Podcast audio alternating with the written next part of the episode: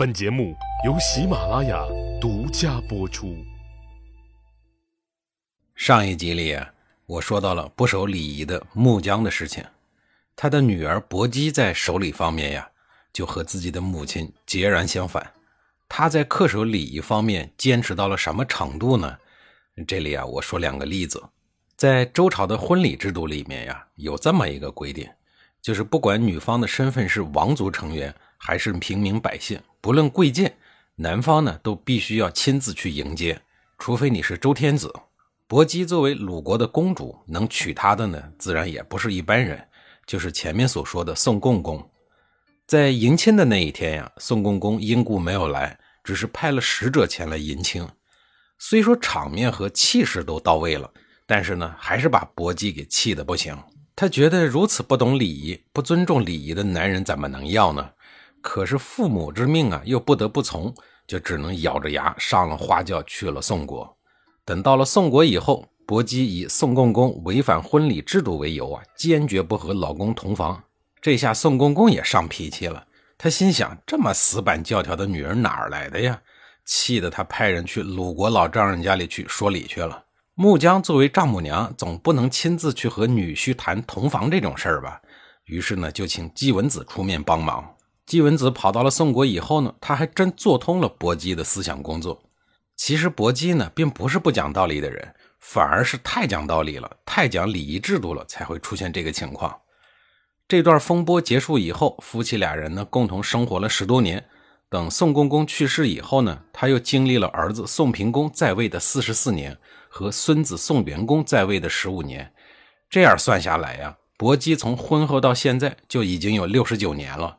所以说，等到了宋景公时期呀，薄姬至少也有八十岁了。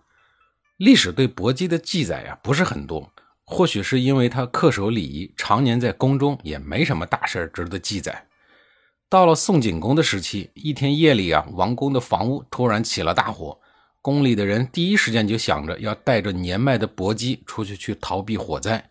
可是薄姬坚决不走，并说呀：“妇人之义，保妇不惧，夜不下堂，待保妇来也。”什么是保妇呢？其中保啊就是保姆。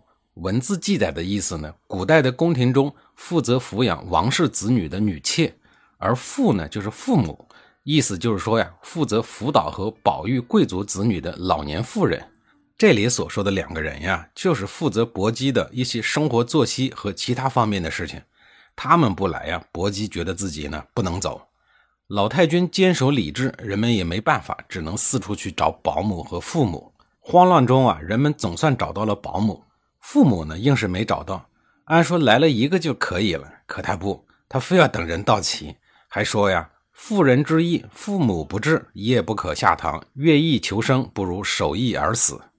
这段话不用翻译啊，都能听得明白。总之一句话，父母不来，违反了礼仪，他是不会走的。估计这个父母看着越来越猛烈的火势啊，早就吓跑了。但是薄姬呢，却一定要等着保姆和父母都到了才肯走。于是薄姬不顾下人们的相救，硬是不逃命，最终呢，被大火给活活的烧死了。薄姬死了以后呢，当时的诸侯国们还特意在魏国的澶渊开了一场表彰大会，也就是今天的河南省濮阳市的境内。会场上一大帮贵族们，除了惋惜薄姬命丧火海之外啊，就是表扬他的这种恪守礼仪的行为，并号召全天下的女子向他学习。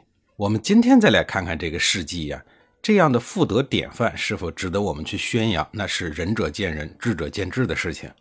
恪守礼仪固然值得学习表扬，但是呢，也要分场景。你命都不保了，还这么死板教条。再说了，这又不是为国为民，何必呢？